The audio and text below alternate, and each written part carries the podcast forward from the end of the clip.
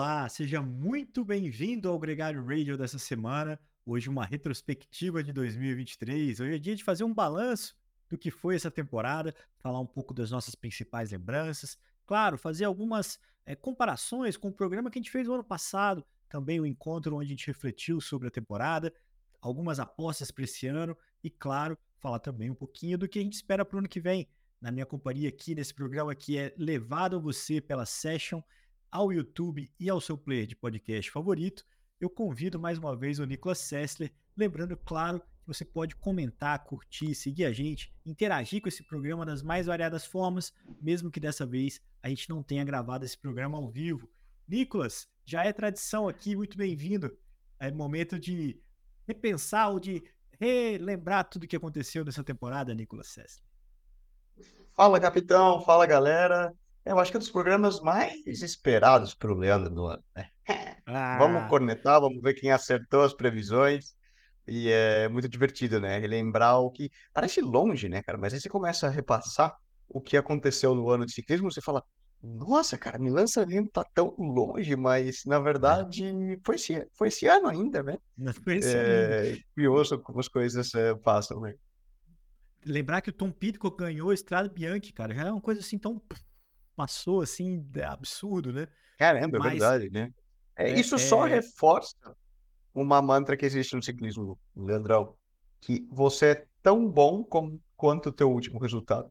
Então o cara pode ter vencido a Estrada Bianchi lá atrás, mas depois se arrastou e tomou os empenos, a galera já tá em cima criticando. Né? É, isso é, isso é verdade. Acho que a gente tem grandes momentos esse ano. Acho que foi um ano muito pródigo de grandes é, situações. Acho que foi um ano onde os galácticos foram mais galácticos do que nunca, super equipes foram mais super equipes do que nunca. Foi um ano também onde a gente viu muita coisa, muita boa história sendo contada. Acho que desde o Sepp Kuss ao Mohoric, ao, Renko ganhando o Liège de novo, aos, aos títulos do Mathieu Van Der Poel tão vigorosos, que começaram em janeiro, né, ali no começo do ano com o Mundial de Ciclocross. Mas eu queria começar falando que eu ouvi o podcast do ano passado antes de gravar. E curiosamente você estava em Posto de Caldas, Nicolas, para o seu training camp, você gravou do Âncora a nossa conversa. É verdade, é, cara, é verdade. Lá no, no, escritório do escritório do, do, do âncora, da a cafeteria em Postos, e é, né, curiosamente, bom, o programa quando for publicado, eu devo estar, eu estou em Postos, Sim, né? você vai estar lá. Mas como é, esse ano não é ao vivo, eu estou em Ribeirão, mas esse final de semana eu vou para lá treinar um pouquinho nas montanhas mineiras, comer um pãozinho de queijo, contar umas mentiras, dar boas risadas. E pedalar muito também. Faz é importante, Nicolas. Alguém aqui tem que fazer isso e eu conto com você. Alguém. Agora... Vamos lá, eu, eu não tô de festa, o meu é trabalho. A galera lá já tá marcando mil rolês e me precisa falar, galera, só tem que lembrar uma coisa, eu preciso trabalhar, tá? Legal. Tô de, tô de leve na, na, na parte dos rolês gastronômicos. Muito bem. Aliás, uma temporada que promete muito também para você como ciclista. A gente tem um, o prazer de ter você aqui como comentarista de ciclismo, especialista, entrevistador, multi-influencer, comunicador e também como um ciclista do mais alto nível. Ano passado, Nicolas, a gente estava nesse momento aqui da temporada uma das coisas que me chamou atenção foi a grande incógnita do Egan Bernal. Seria voltar a ser um ciclista como antes? Seria voltar a pedalar em bom nível? Ele tinha feito algumas provas na Dinamarca ali, umas coisas bem é, é, modestas, vamos dizer assim. E esse ano ele voltou. Né? Não é o Bernal que a gente viu ganhar o Giro, que viu ganhar o Tour de France, mas foi um cara que completou o Tour de France, completou a Volta, fez boas participações e tem a ambição de fazer uma nova volta o ano que vem e tentar completar a trinca. Ele se diz satisfeito se ele conseguir fazer isso. É, não vai ser uma tarefa fácil, mas ninguém pode duvidar de um talento e de alguém que tá, que superou tanta diversidade como esse ano, é, nesses dois últimos anos. Né? O acidente dele foi no comecinho da temporada passada e, e ele ter competido esse ano aí de bom nível já é um sinal é, que nos faz feliz. Uma outra coisa que a gente falou muito ano passado foi sobre a Covid, né? A Covid, o ano passado, 2022, interferiu muito e esse ano não foi diferente, né? Não interferiu tanto, os protocolos foram menores, mas a gente pode lembrar também que o Giro de Itália viu o Renko abandonar depois de testar positivo com a malha rosa, né? Ele tinha defendido a malha no, no contrarrelógio e logo na sequência se sentiu incapaz de continuar na disputa porque se recuperava de uma, uma virose, algo que atormentava ele de alguma forma, e aquilo mudou a história da prova. Então, só para fazer uma conexão com o passado e também com o futuro. A gente falou muito sobre quem ganharia o Tour de France, se o embate do Vingegaard e do Pogacar, o que, que seria do Henk Van se ele conseguiria né, voltar a vencer uma grande volta como ele tinha vencido na Vuelta. Enfim, algumas coisas que marcaram a temporada de 2022 e que abriram caminho para 2023, né, uma temporada, como eu comecei falando aqui, Nicolas, onde os galácticos foram mais galácticos do que nunca, né? Vamos eh, reunir aqui. É, aumentou, né? Aumentou a... o nível deles. Porque realmente, né, eles dominaram as principais provas do ano, né? E eu acho que talvez para mim o... o mais representativo dos eventos foi o Mundial. Porque Também o Mundial realmente assim. foi um embate desses galácticos ali, né? Indo mano a mano um contra o outro. Foi uma das provas mais divertidas de assistir, não de correr, mas assistir certamente no sofá foi muito, foi muito legal. Foi muito legal a vitória com o Mathieu Van Der Poel, é, o Van Aert ali no pódio junto com o Tadej Pogacar. Então é um, um pódio sublime. E se você pensar bem, então vamos fazer aqui um, um, um resumão. E o Pedersen na briga, o, o, né, assim, e o Pedersen ao longo da temporada inteira também esteve na briga. É, Vamos falar só, primeiro, só das principais para a gente ter aqui é, uma noção. Quando a gente fala dos Galácticos, há cinco monumentos. Milão São Remo, quem ganhou, Mathieu Van Der Poel. Volta de Flandres, quem ganhou, Tadej Pogacar. Paris-Roubaix, Van Der Poel. Liège, Renko Der Poel. Lombardia, é, Tadej Pogacar. Então, assim, não teve espaço para zebra, para surpresa. E todas essas provas foram muito legais. É, na Liège, e Mundial, talvez... Van Der Poel e Mundial Vanderpool. Mas a Liege talvez foi a menos óbvia delas, porque. Oh, desculpa, a, mais, a menos é, emocionante delas, porque o Hamilton ganhou com uma grande autoridade. Né? A gente lembra aqui que o Tadej Pogacar caiu logo no começo da prova, a gente não tem uma imagem dessa cena, mas isso impactou, inclusive, a, a, o andamento da temporada dele na, no, na briga pelo Tour de France, né? Tipo, ele demorou, ele teve uma lesão no punho, demorou para se recuperar um pouco, teve um processo ali que na disputa tão acirrada com o Jonas Vingegaard pode ter influenciado de alguma forma.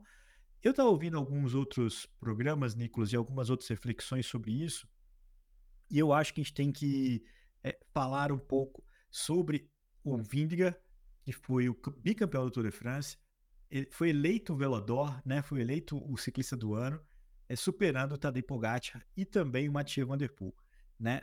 É, essa eleição dos melhores do ano a gente falou aqui no programa do, do, do, dos outros programas do Gregário Radio, mas ela é muito sintomática, né? Porque qualquer um desses três caras fez um ano brilhante ao ponto de poder ter sido eleito o melhor do, da temporada, né? Assim, foi.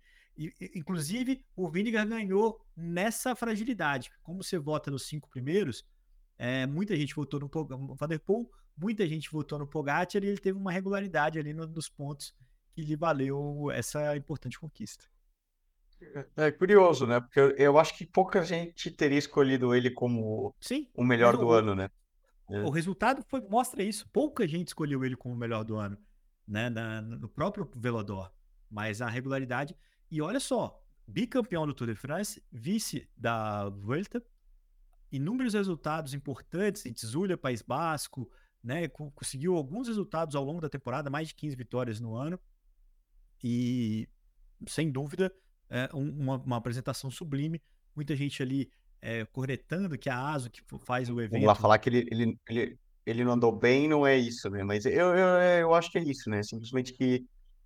Hum, é, é porque... Hum, muita gente escolheria como o melhor ciclista do ano outros nomes. Né? Você que for, seriam basicamente o Pod e o Vanderpool, né?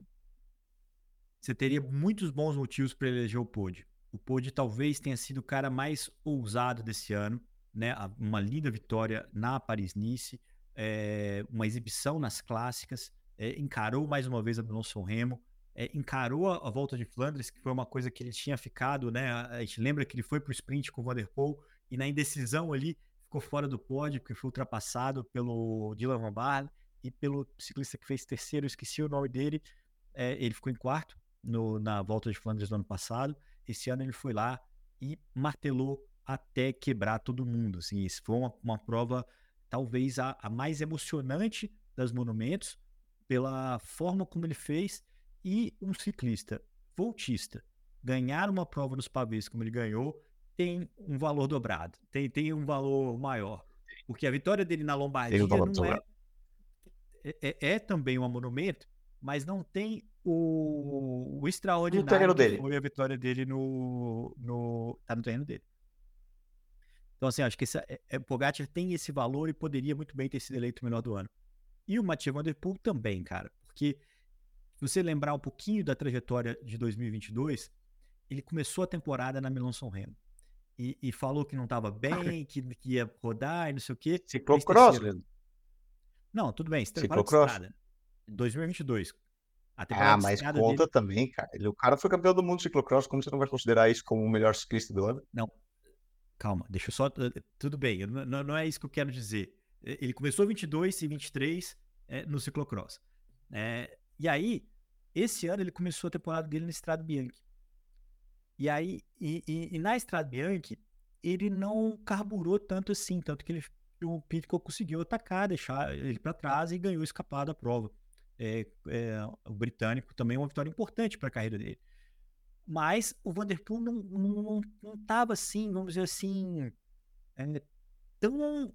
Ou melhor, ele fez um poker ali, entendeu? Assim, ele, ele não tava tão nos holofotes assim para a prova de semanas depois no Ana Blossom Remo.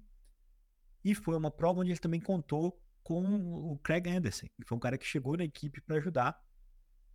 Assim como o Philipsen ajudou o, o Van Der Poel na Paris-Roubaix, o Sari Craig Anderson ajudou ele também na Milão-São Remo.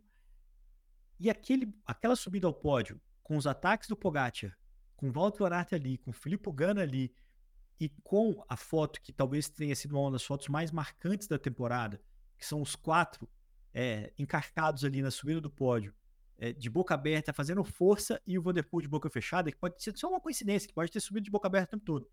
Mas naquele momento ele estava de boca fechada, e mostrando que depois ele seria o cara que ia bater, né, a chegada, é... chegar sozinho, né? Chamou muita atenção. E a, a, a soma das, dos, dois eventos, entendeu? É, o que ele mudou no planejamento dele para ganhar a Melão São Remo, ao invés de chegar no dia ter feito a Estrada Bianchi antes, é, eu, eu achei genial, assim, da forma como ele se planejou para conquistar esse monumento. E aí você pensa que ele também ganhou o Roubaix e ganhou o Mundial. Fazer isso, é, provas tão distintas e tão difíceis de, de conciliar, de dar tudo certo, ele caiu, cara. Ele caiu na, já escapado na curva do, do, em Glasgow. Quebrou a sapatilha, né? Quebrou a fivela da sapatilha ali, o, boa. E, e, deu tudo certo, cara. Isso, pensa assim, o Van Aert furou o pneu, tava na briga com ele na Paris-Roubaix. A gente nunca saberia o que seria se ele não tivesse furado. Então, assim, a sorte também andou ao lado do Vanderpool. Então, os três, o Vingegaard, o Vanderpool e o Pogacar, facilmente poderiam ter sido eleitos o melhor da temporada. E eu poderia ficar aqui mais uma hora falando por que, que eles mereciam esse prêmio, assim, porque foi absurdo. Cada um fizeram. dos três, né? Exato. Mas, é, Aí eu vou te perguntar. Quem o Leandro Bittar teria escolhido? Eu teria escolhido o Vanderpool. É, é eu acho que o que ele fez é, é, é, é muito diferente, assim. É, é, porque, tudo bem, ganhar uma volta importante, uma semana, como o, o Vindiga ganhou Etzulia, ou o Pogacar ganhou Paris-Nice, ganhar uma grande volta, como o Vindiga ganhou no Tour de France e foi bicampeão, eu acho que esse foi o principal motivo que eu acho justo o Vindiga ganhar. Você ganha dois anos seguidos o, o, Tour de France, que é a prova mais importante e mais difícil de ser vencida, você não, você não pode perder a eleição de melhor do ano de novo, entendeu? Mas, para mim, o cara mais brilhante que fez as, as maiores proezas foi o Der Poel. É, é porque não passa um, um trem igual passou para ele na Milão São Remo, não passa de novo, né? O mesmo não, não passa, mas eu acho que é pelo estilo de correr. Se você olha, por exemplo, um Vingar e um corredor de, de volta, é um cara um pouco chato. Ele, porque ele tem que ser muito metódico, minucioso, aquela coisinha, né? Vai pi, pi, pi, pi, pi, segue sempre na mesma linha.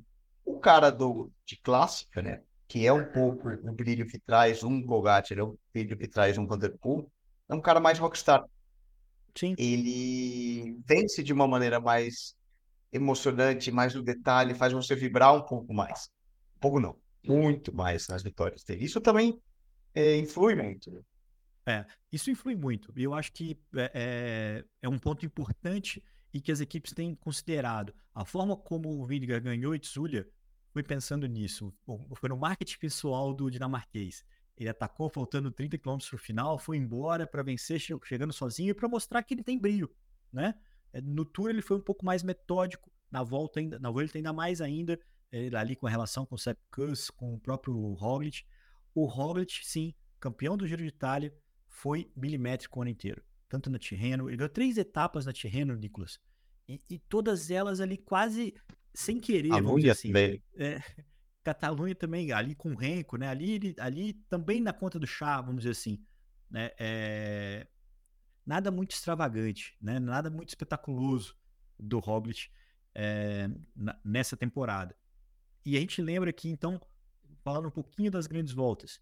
O Giro de Itália, principalmente com o abandono do, do Renko na, na, depois do primeiro contrarrelógio, foi cornetado, inclusive pela gente, da morosidade dos caras. A gente ficava esperando os embates, esperando os embates, os embates não vinham.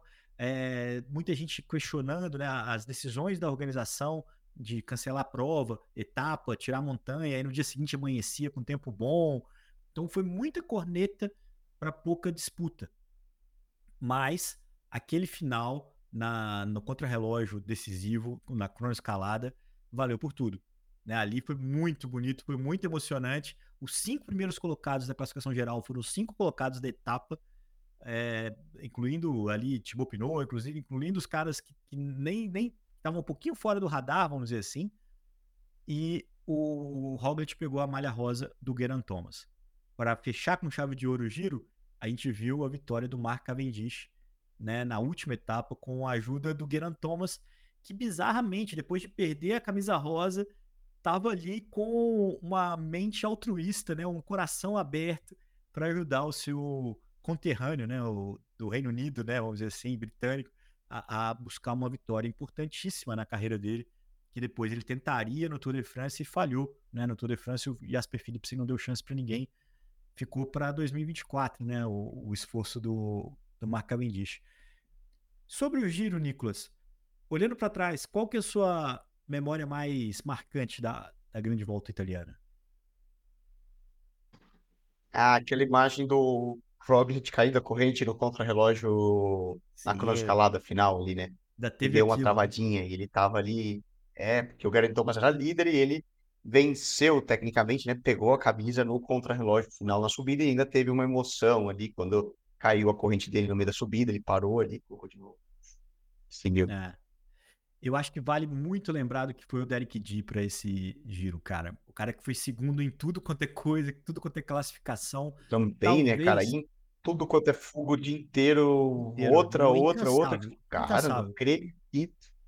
E, e, e, talvez tenha sido o cara que mais despontou, assim. Tipo, que saiu de um lugar mais coadjuvante, incógnito, para uma posição, tanto que ele renovou cinco anos com a equipe. É um cara que mudou de status, né? Um canadense é, depois do desempenho dele no giro, mesmo que não seja o mais promissor de, de, das revelações esse ano. A gente vai chegar a falar disso, porque tem aí, inclusive no próprio giro, a vitória do Ben Healy, que foi muito mais é, é, contagiante, vamos dizer assim, deu duas pauladas, deixou todo mundo para trás, ganhou sozinho, e da F Education, um irlandês, que talvez seja é, uma das grandes afirmações.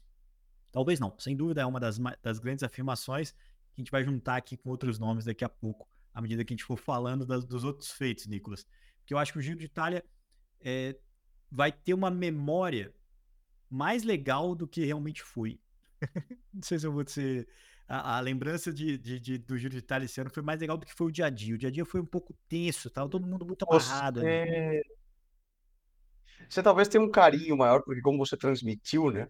É, na The Sports, você acompanhou mais, né? Talvez seja acredito que das três grandes voltas tenha sido aquela que você vivenciou mais de perto, né? Pela proximidade, é. você acaba se atentando mais a esses detalhes, né? Que às vezes eu confesso que eu não, eu não lembrava da vitória do Ben Miller, é verdade. E também é. foi, foi muito bonito. O, e, e duas coisas, e, e, tanto no giro quanto na volta, a ressaltar a importância ou o impacto que o Henk Evenepoel causa na prova. Nas duas provas, o abandono dele mudou muito a dinâmica de competição. E, e, e dá para lamentar um pouco isso, porque teriam sido eventos diferentes. Não acho que ele teria vencido nenhum nem outro, mas eu acho que a, a dinâmica da prova seria diferente se ele não tivesse abandonado pela, pela pela forma como ele concentra os holofotes, tanto dentro quanto fora da, das estradas, e também pela forma como ele compete. Eu acho que é um cara que não ia ficar ali é, burocrático demais, assim, teria apimentado a disputa. Eu ouvi ele falando que se arrependeu de ter abandonado o giro, é, deveria ter insistido um pouco mais.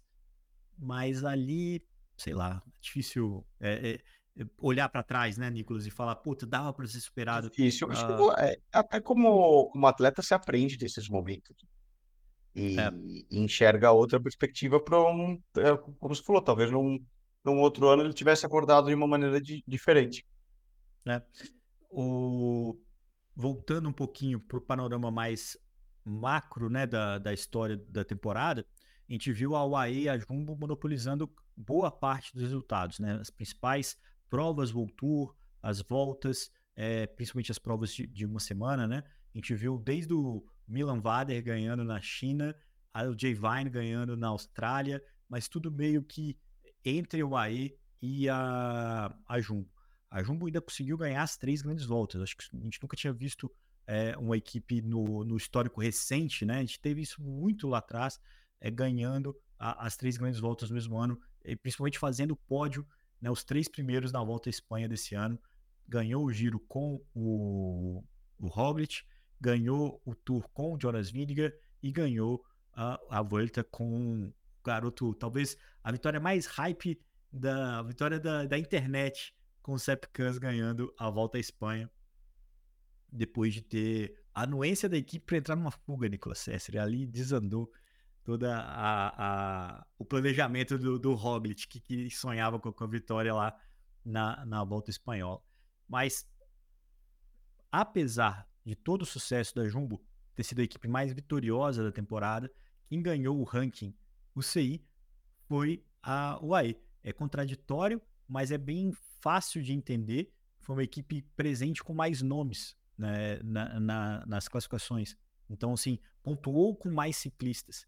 Inclusive, teve mais vitórias, com, aliás, teve mais ciclistas diferentes vencendo ao longo do ano, quase, se não me engano, 17 ciclistas diferentes ganhando foi, foi muito mais canibalesco nessa, é, dessa forma. E, e a, o, o, próprio resultado, né? Eles estiveram sempre presentes ali nas grandes voltas, mas também você vê os nomes que a gente falou dos monumentos, né? Com o Pode ali presente, eles tiveram talvez uma maior abrangência do que a Jumbo diretamente.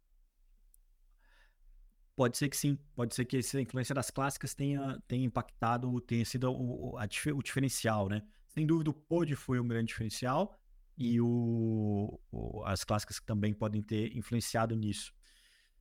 Indo para o Tour de France, Nicolas Sessler, a gente viu ali. É, é claro que a gente está aqui fazendo algumas idas e vindas, né?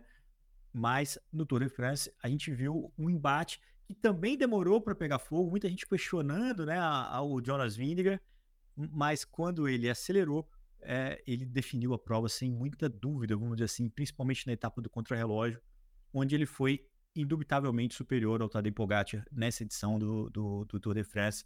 A gente ficava aqui esperando uma reviravolta, mas o dinamarquês... Ele... Vamos pôde, vamos pôde, até pelo... Até pelo Ali, né? né? Pelo suspense. Sim. É, exato. E no, no Tour também, Nicolas, a gente viu a, a vitória, as vitórias do Jasper Philipsen, né? Eu, o velocista que mais venceu nesse ano. Eu vou deixar aqui um asterisco no Miguel Angel Lopes, que tem 20 vitórias na temporada, mas boa parte delas em categoria 2. Ah, não, esse não vai. E, e nem sei, né? Exato, tá na Disney, não, tá, não tá lá com, com o Pateta.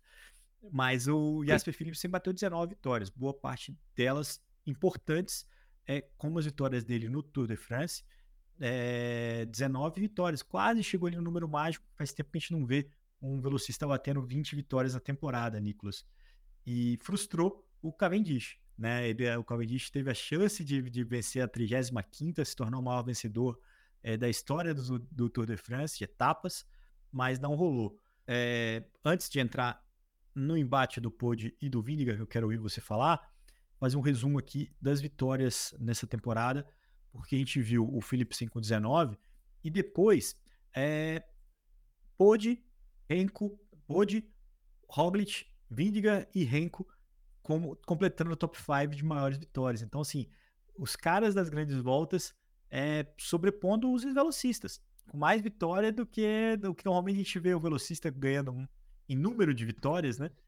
Esses caras. Não é tão... habitual, né?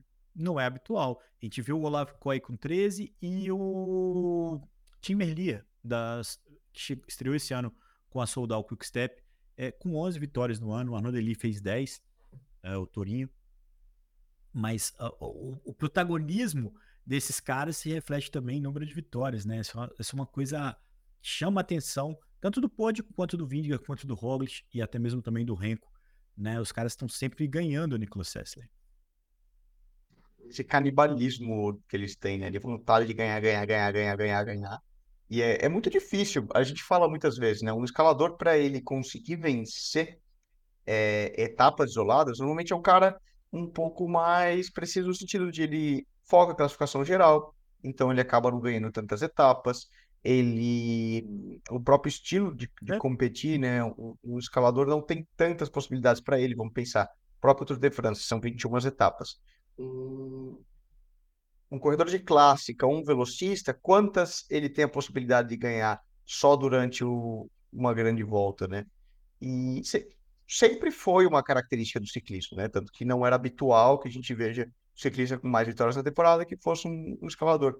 Mas é curioso, né? O ciclismo moderno tem mostrado algumas mudanças de tendências e até por essas características desses galácticos de terem um, um nível tão alto e, e, uma ambição de na briga entre eles tão grande, eles acabam hoje disputando praticamente todas. É uma é algo comum no, no pelotão, Leandro, a gente fala, cara, não tem mais corrida fácil de ganhar. Você olha, você fala com, com a geração anterior ali, né? Eles falavam, cara, você começava a temporada, você ia para Maiorca, você ia para Valência tal, você corria Paris-Nice, você botava o tubular, rodava, botava o tubular nas costas, a bomba, e ia, voltava para o hotel pedalando. Só pegando quilômetros nas pernas ali, mas você não estava muito preocupado em ganhar. Hoje não. Você vê que é. da primeira corrida da temporada, os caras já entram com dois pés no peito, a voadora e, cara, temos que ganhar até, até para formar a imagem mesmo, né? Assim, para o cara não, não desprezar a chance de vencer. E isso é ruim para as equipes menores, né? A gente vê cada vez menos as equipes Pro Conte ganhando eventos importantes, eventos World Tour, né? Vitória em grande volta. Esse ano foi bem, bem difícil para eles, mas uh, esse ano não, nos últimos anos tem sido. Mas o protagonismo concentrado também tem, tem virtudes e defeitos. Eu queria citar até um nome, mas antes eu queria falar do Tour de France, é, das principais lembranças que a gente viu nessa prova. Porque desde a primeira etapa que a gente viu dois irmãos gêmeos disputando pela etapa e pela camisa de líder, né? Acho que isso é uma coisa, uma memória, né? Até momentos emocionantes como a vitória do Matei Mohoric. O Mohoric ganhou a antepenúltima etapa e, e, discursou ali de uma forma muito bonita, pelo tamanho da pressão é, que os ciclistas enfrentam e também falando sobre aquele que talvez seja o momento mais trágico da temporada, Nicolas Sessler, que foi a morte do Dino Mader. Né, o Dino Mader morreu na volta da Suíça, um acidente, uma queda, né, uma, uma, uma descida. Um e... acidente numa descida. É, é, é no, um acidente não, não, provocado, né? Assim, né? Ele caiu, né? E, e, e acabou é, caindo num, num, terreno difícil, né? Ali da, era uma, uma saída de, de, escoamento de água, e enfim. E é um ciclista que é, tinha uma grande personalidade, um cara de uma grande ascensão, né? Um, um, bom ciclista e uma pessoa querida ao mesmo tempo. E mais que tudo, um companheiro de trabalho, né, Nicolas? Eu acho que o que o Mohoric fala e, e o que, que fica disso, né? É a, a sutileza, né? Ou a vulnerabilidade de um ciclista profissional, que está sempre em busca do limite, né? Sim, a gente esquece, mas a vida ali, tá, você está numa linha su super tênue, né? certamente foi um, um, um evento que impactou, né? Faz muita gente refletir até que ponto a, a disputa pela vitória, o, o risco que, o, que um atleta como um todo, né? Não só o ciclista, é, acaba se colocando, até que ponto vale, né? A vitória a qualquer é. preço. É. Talvez não, né? É, talvez não. Na volta da Suíça também, é aquele que talvez tenha sido feito mais inusitado do ano dos Galácticos, porque a vitória não ficou com um Galáctico, apesar de ter Galáctico lá. O Renko Benepool estava na prova, o Han Ayuso, era uma prova com bom start list, mas a vitória ficou com o Matias Esquelmossi, que junto com o Ben Healy é um dos caras que mais ascenderam nessa temporada. O, o que o Esquelmossi era em 2022 e o que ele vai ser em 2024 são coisas completamente diferentes. É o ciclista da equipe Little Trek, que vale aqui no futuro falar um pouco mais, uma equipe que se movimentou bastante para a próxima temporada, Nicolas. Mas esse cara é, pediu espaço, pediu passagem. Você vê é, o, o, nome, os nomes que ganharam. Subiu o escalão, né? Subiu o escalão, sem dúvida que subiu. E, e tem aí também uma, uma, um ponto muito marcante para mim nessa temporada, o Matias Esquelmossi.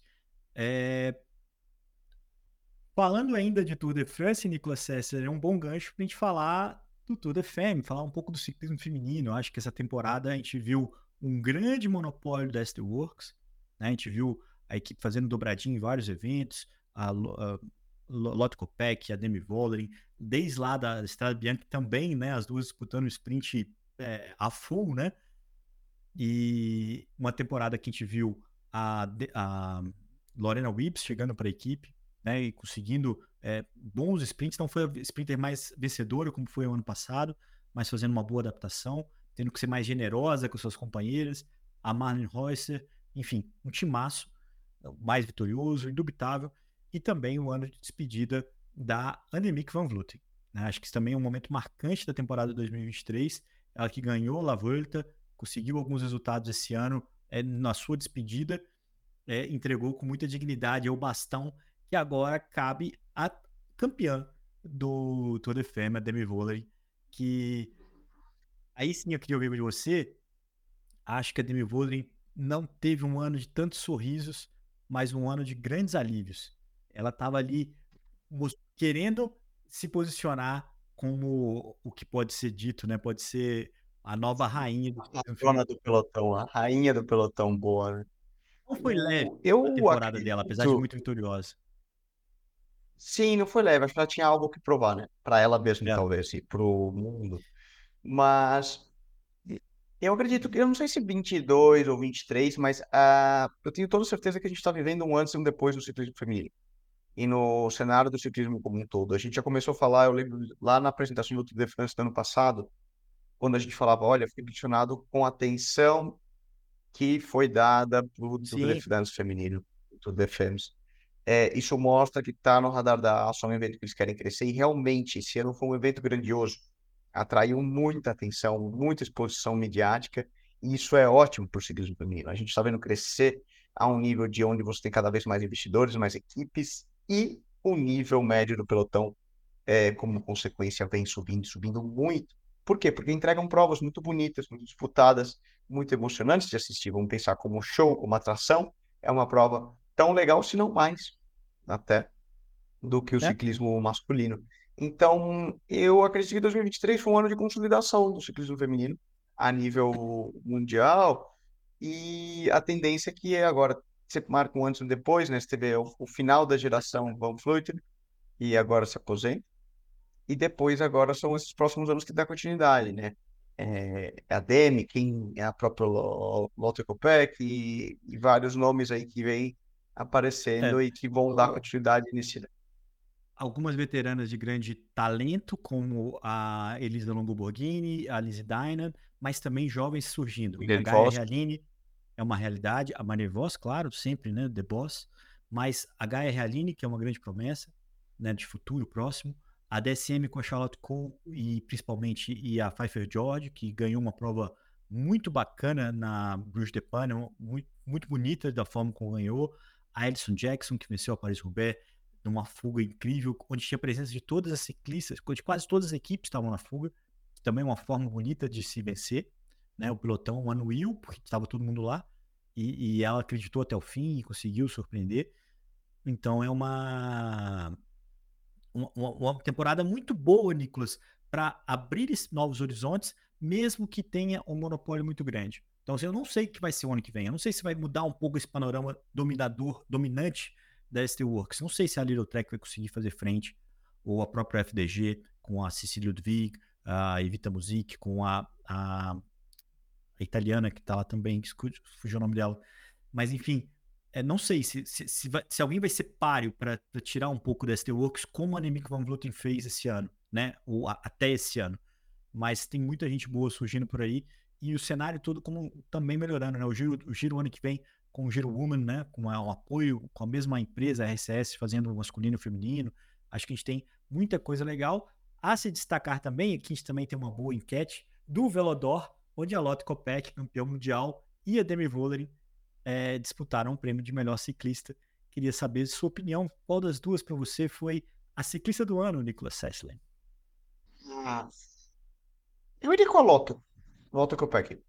É, apesar é. de, de a gente ter falado muito, né, da, da teve, teve um grande, uma grande atenção pela vitória no Tour, porque aí realmente é o evento, mas eu acho que a Lotto também fez um Tour de France que impressionou a todos. Né? Vamos pensar, a gente não é. pensa num velocista disputando a última sub. É, até, vamos pensar, é. tecnicamente ela era líder até final, né? É. E fez um ótimo resultado no destino.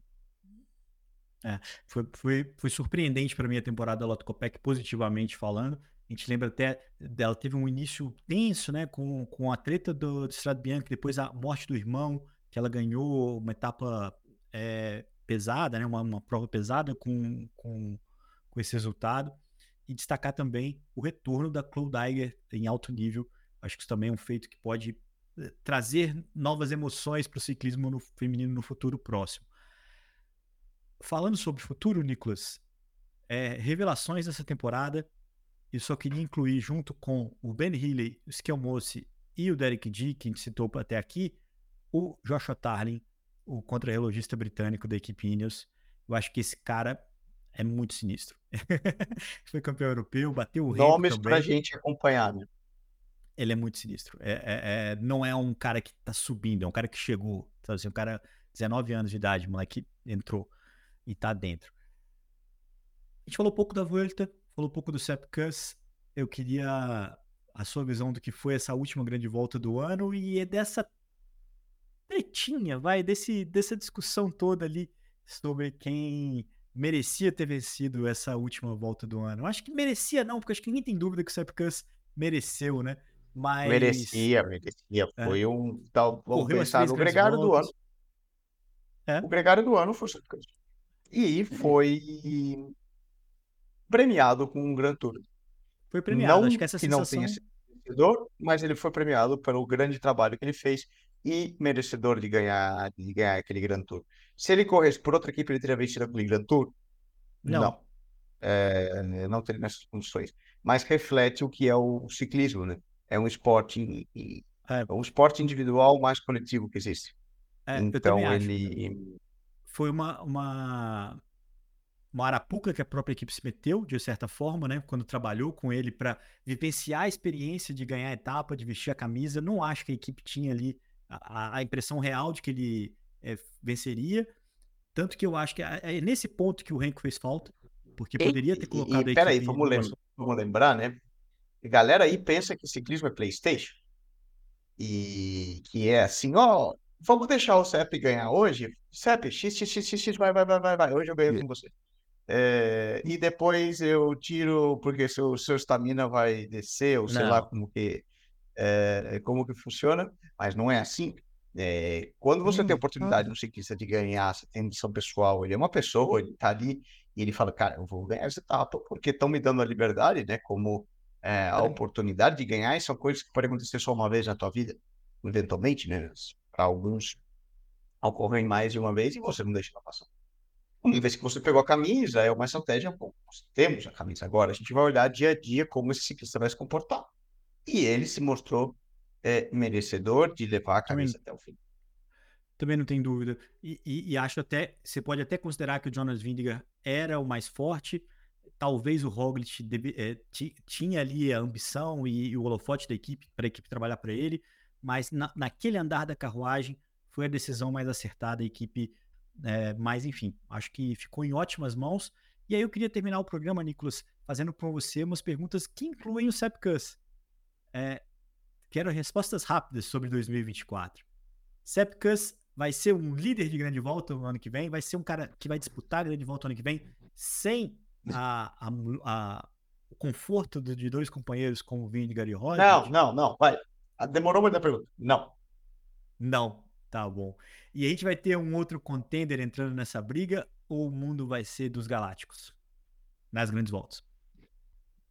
Galácticos você inclui Renko, Roglic, Vingegaard e, e Pucci. Falta alguém aí, não falta não? Renko, Roglic, Vingegaard, Pucci. É, quatro que podem ganhar. Não, eu acho que não. Ainda não em 2024. Dos quatro, correndo Tour de France, qual ganha? Demora não, Nicolas.